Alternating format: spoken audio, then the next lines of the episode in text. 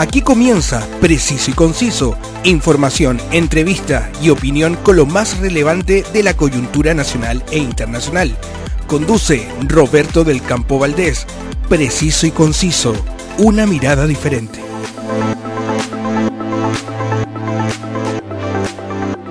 Muchas gracias por darse cita en este podcast para revisar los diferentes temas de la actualidad.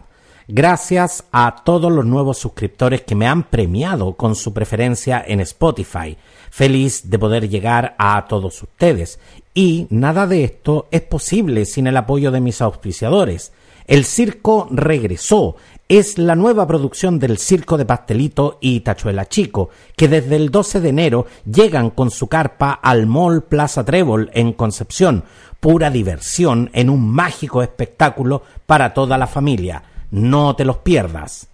Y también puedo llegar a todos ustedes gracias al alto auspicio de More Tour. Ahora que comienza el verano, vive unas espectaculares vacaciones con la mejor agencia de viajes y turismo que te lleva por increíbles rutas al norte de Chile. Contáctalos en www.mortour.cl y disfruta de las maravillas de nuestro querido Chile.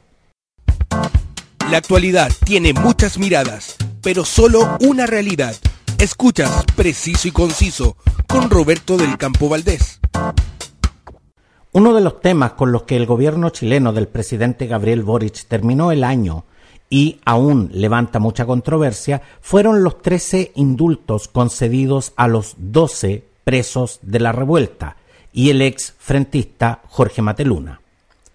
El 8 de noviembre de 2022, Gendarmería informó que había 144 personas en prisión preventiva por causas relacionadas con el estallido social iniciado el 19 de noviembre de 2019.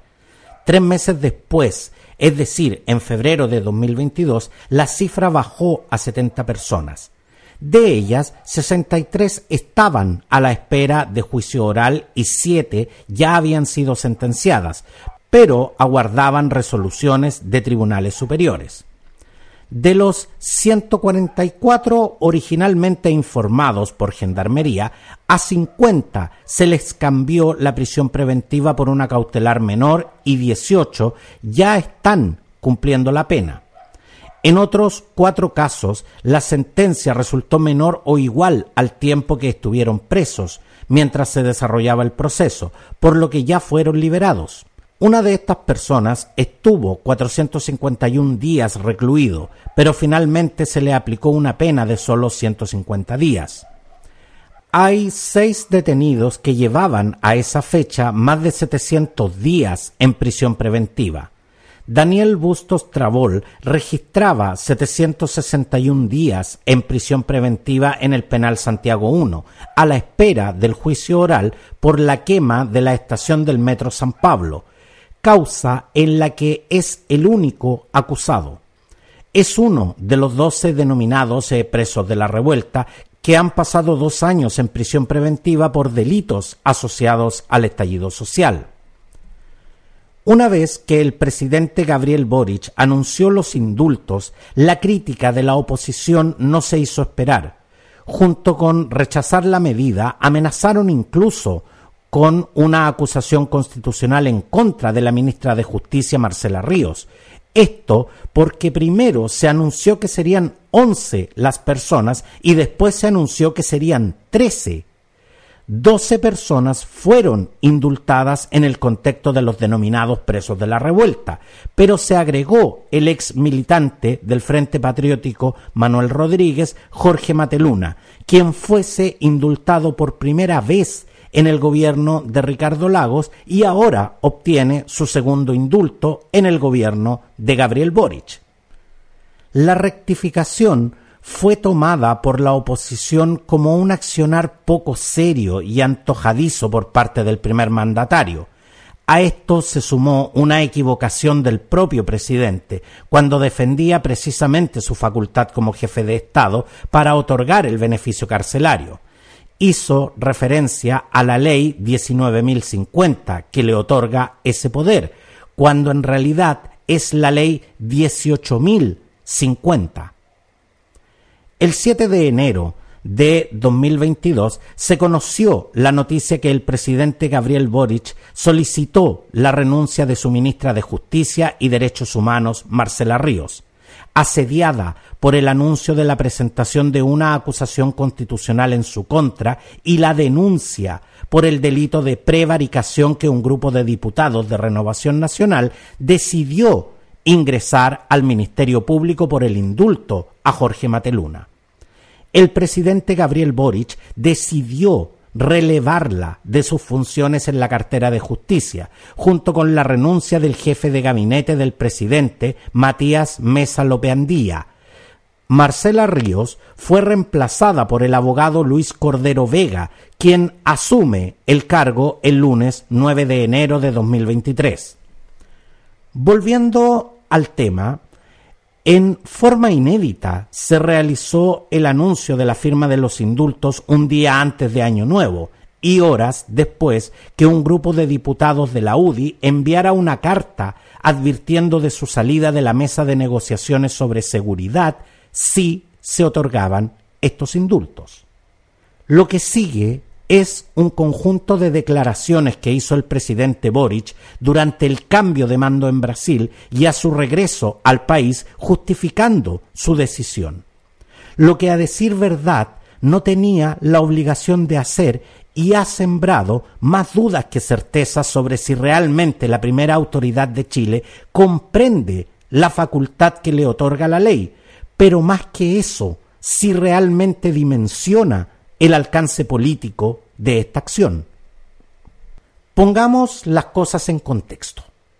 Más allá del error numérico, que a mi juicio fue un lapsus comunicacional más que un desconocimiento de la, de, la, de la ley misma. Usted, por supuesto, tiene todo el derecho a no estar de acuerdo con lo que le estoy diciendo, pero eso es lo que yo creo. No olvidemos que la política está hecha por seres humanos que cometen errores, algunos más trascendentales que otros, claro está. Como decía, la ley a la que hace alusión es la Ley 18.050, que fija normas generales para conceder indultos particulares.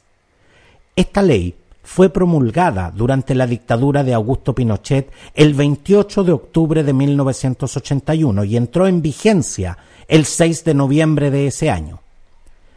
Esta ley permite que toda persona que se encuentre condenada podrá solicitar al presidente de la República que le otorgue la gracia del indulto, siempre que cumpla con los requisitos establecidos en esta ley y en su reglamento.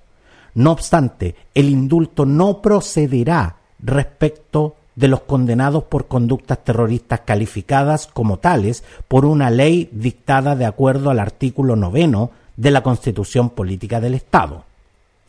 La ley eh, contempla aspectos más detallados.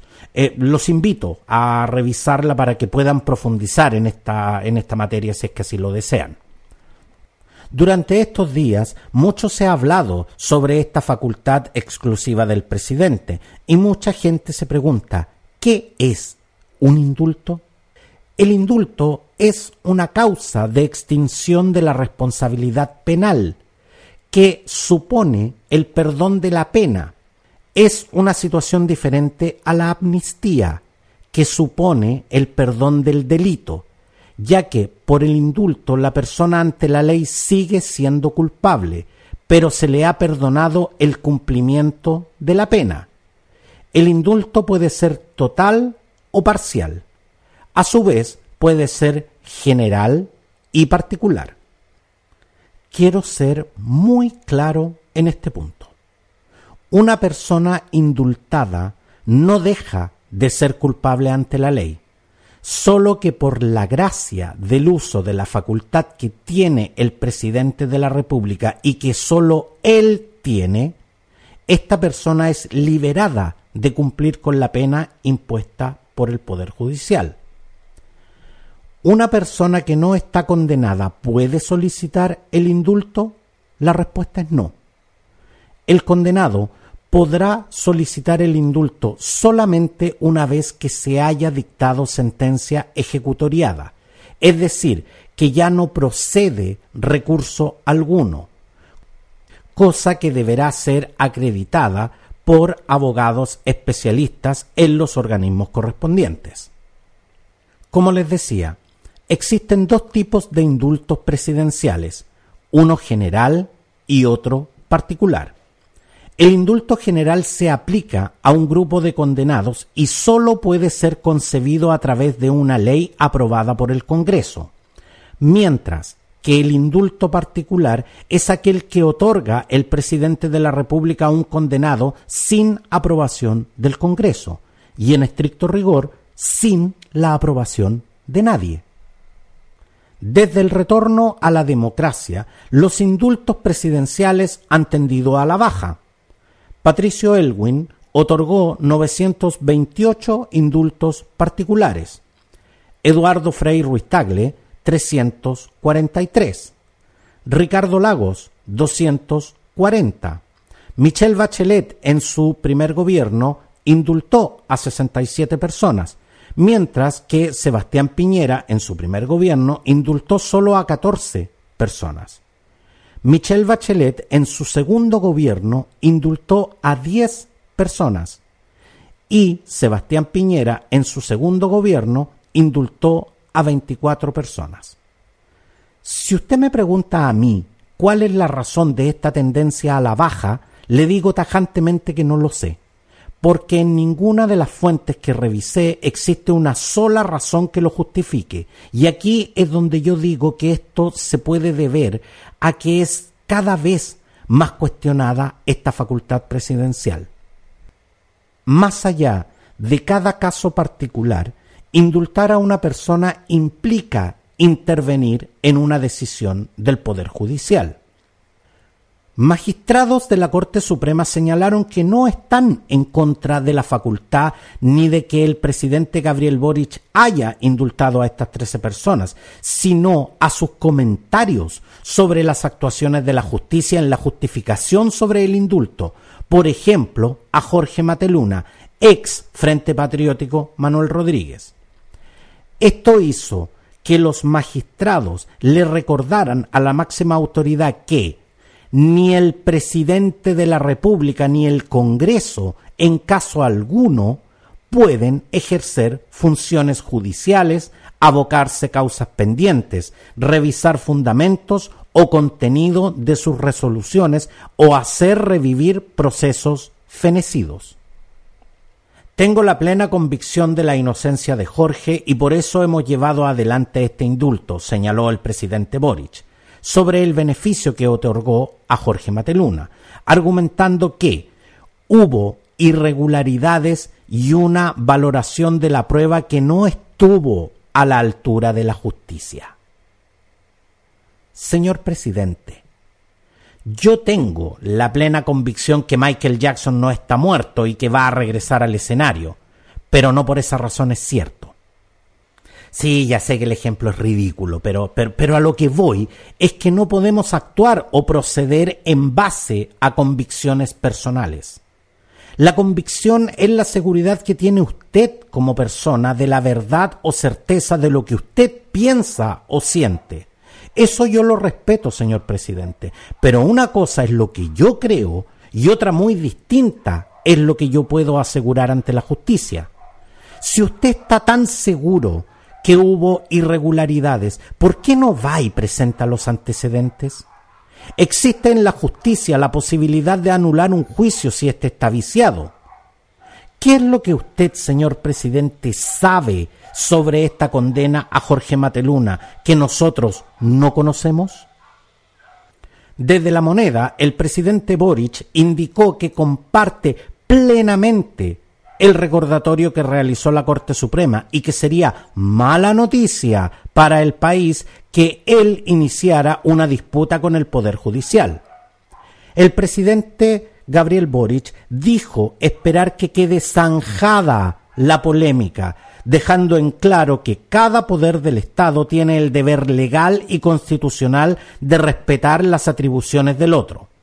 Solo así podremos fortalecer nuestra democracia, expresó el presidente Gabriel Boric, quien recalcó que todos sus antecesores han concedido el beneficio, siendo algunos más polémicos que otros.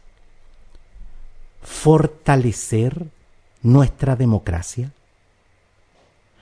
Quiero señalar que cuando yo digo que es necesario ordenar la casa, estoy asumiendo que ésta está por defecto desordenada. Si no, ¿por qué sería necesario ordenarla? Cuando el presidente señala que hay que fortalecer la democracia, de plano da a entender que nuestra democracia no está lo suficientemente fortalecida, es decir, que no es lo suficientemente fuerte. La pregunta es, ¿por qué el presidente piensa eso? El presidente Gabriel Boric defendió el hecho de otorgar un indulto a 12 personas que estaban presas por participar en hechos de violencia durante el estallido social y un ex miembro del Frente Patriótico Manuel Rodríguez, subrayando que los beneficiados no son delincuentes. La oposición declara que al gobierno lo movieron razones políticas, mientras que parte del oficialismo explica que se trata de una promesa de la campaña presidencial. El gobierno intentó indultar a los presos del estallido de 2019 a través de un proyecto de ley en el Parlamento, lo que no prosperó. El presidente Boric declaró, es un compromiso y yo cumplo mis compromisos. Esto es una decisión difícil, pero lo hago pensando en el bien de la patria, recalcó. No hay que ser magíster en ciencias políticas para entender que esto fue una decisión política, con alcances políticos y con consecuencias políticas. ¿Por qué lo digo? Porque esto tuvo un efecto inmediato en las negociaciones que llevaba adelante la ministra Toa para llegar a un acuerdo político transversal en materia de seguridad, la mayor urgencia que vive Chile y la principal prioridad de la ciudadanía. La oposición se restó de las conversaciones y anunció que impulsará sus propios proyectos de ley en el Parlamento, mientras estudia acusaciones constitucionales contra Boric, la ministra de Justicia, Marcela Ríos, y acudir al Tribunal Constitucional para anular el indulto contra Mateluna, lo que ya le costó el cargo a la ministra de Justicia y al jefe de gabinete de la presidencia.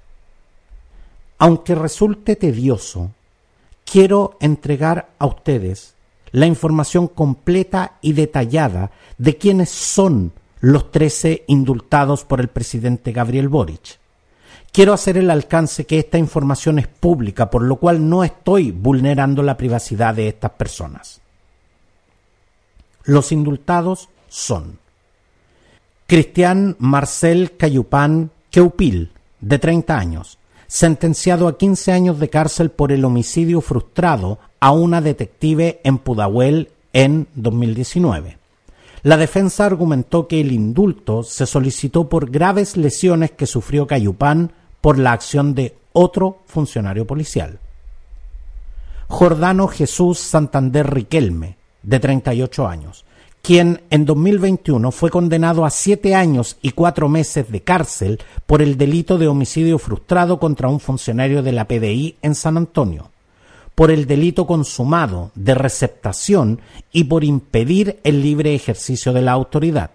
Su defensa argumenta la solicitud del indulto a un deterioro de su salud mental. Felipe Eduardo Santana Torres, de 22 años, quien cumple una condena de siete años de presidio por los delitos de hurto, daños a mobiliario público e incendio frustrado en lugar habitado en las inmediaciones de la Catedral de Puerto Montt en 2019.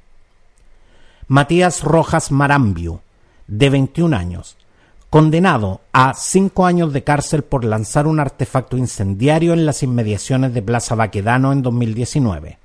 Rojas fue uno de los imputados absueltos en el marco de la investigación por el delito de incendio en el Hotel Principado de Asturias.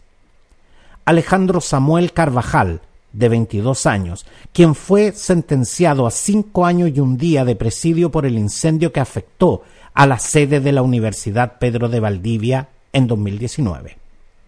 Francisco Andrés Hernández Riquelme, de 23 años, cumplía condena de cinco años de cárcel por lanzar un artefacto incendiario en la vía pública en las cercanías de Plaza Baquedano en 2019. Claudio Romero Domínguez, de 21 años, fue condenado a cinco años y un día de prisión efectiva por los delitos de porte y lanzamiento de bombas incendiarias y 61 días de cárcel por asociación ilícita en 2019. Brandon Sebastián Rojas Cornejo, 22 años, condenado a cinco años y un día de cárcel por delitos vinculados al lanzamiento de bombas Molotov, 61 días por asociación ilícita y otras dos penas por desórdenes públicos cometidos en 2019. Juan Bastián Holguín Rivera, 31 años, condenado a tres años y un día de prisión como autor del delito de incendio, y 71 días como autor del delito de receptación, según el Ministerio Público. El 21 de octubre de 2019, Holguín concurrió junto a otras cinco personas a una caseta de peaje en el kilómetro 191 de la Ruta 5 Sur, a la que lanzaron elementos contundentes para luego proceder a quemarla. Luis Arturo Castillo Opaso, 37 años condenado a cuatro años de presidio menor en su grado máximo por los delitos de desórdenes y robo en lugar no habitado en noviembre de 2019. Castillo mantuvo una huelga de hambre como medida de presión para obtener su libertad. Sebastián Emanuel Montenegro Co., 25 años, condenado a una pena efectiva de tres años y un día por el delito consumado de tenencia, posesión o porte ilegal de partes o piezas de armas de fuego y cartuchos o municiones en marzo de 2020. Fue detectado lanzando piedras a personal que intentaba dispersar a manifestantes. Bastián Ignacio Campos Gaete, 22 años, que recibió una pena efectiva de tres años y un día y 61 días de presidio por su calidad de autor del delito consumado de porte de artefacto explosivo o incendiario y robo frustrado en lugar no habitado. El Tribunal de Antofagasta acreditó que el 26 de noviembre de 2019 Campos sustrajo tres botellas de pisco desde un supermercado Santa Isabel, esto, según el tribunal, mientras portaba una bomba incendiaria. Jorge Mauricio Mateluna Rojas, de 48 años, es el único indultado por el presidente Gabriel Boric que no participó en las movilizaciones del estallido social. Esto ya que estaba condenado a 16 años de cárcel, sindicado como uno de los autores del asalto registrado a una sucursal del Banco Santander en 2013. En 2004, el ex miembro del Frente Patriótico Manuel Rodríguez fue indultado por el expresidente Ricardo Lagos tras haber recibido una condena perpetua a mediados de los 90 por formación y pertenencia a grupos armados de combate. Estas son las personas indultadas por el presidente Gabriel Boric. La UDI presentó este 3 de enero una propuesta de reforma constitucional que busca eliminar la facultad que tiene el presidente de la República de indultar a condenados a penas de cárcel. Esto es, señalaron, un resabio de gobierno absolutista, quienes eran quienes dictaban las leyes y hacían cumplirla, es decir, cuando todos los poderes y facultades estaban concentrados en una sola autoridad. Esto se entendía derogado tácitamente y no se había hecho formalmente porque había una especie de consenso para el uso prudencial de la primera autoridad en casos de enfermedad, de enfermos terminales o de personas de muy alta edad. Estamos evaluando, estamos recopilando antecedentes, abogados constitucionalistas están revisando el tema, señaló el presidente de la UDI, Javier Macaya. Estuve revisando y son varios los países, independientes de su sistema de gobierno, que cuentan con la facultad de perdonar a personas condenadas de delito, ya sea para conmutar su pena o simplemente eliminarla. Si bien hay distintas discusiones sobre la legalidad de esta institución o sobre el efecto que tiene sobre la separación de poderes, hay suficiente consenso de que su uso y justificación son eminentemente políticas. Su uso debiera ser evaluado, ya que siempre, en el caso que sea, se trata de una decisión que pasa por encima de una condena judicial. Sin duda, una evaluación que debiese hacerse en base a la conveniencia y justificación política, pero nunca olvidar que en muchos casos el indulto se concede como un acto de clemencia humana. Escuchas Preciso y Conciso con Roberto del Campo Valdés. Preciso y Conciso está disponible en Spotify y en las más importantes plataformas podcast. Suscríbete para que no te pierdas ninguna edición y califica mi contenido. Compártelo con quien quieras. Lo que está sucediendo en Chile y el mundo lo conoces al instante gracias a mi canal de noticias Telegram. Suscríbete y recibe la información que te permitirá estar al corriente de todo el acontecer noticioso. Quiero conocerte y también conocer tus opiniones sobre este y todos los temas de la actualidad.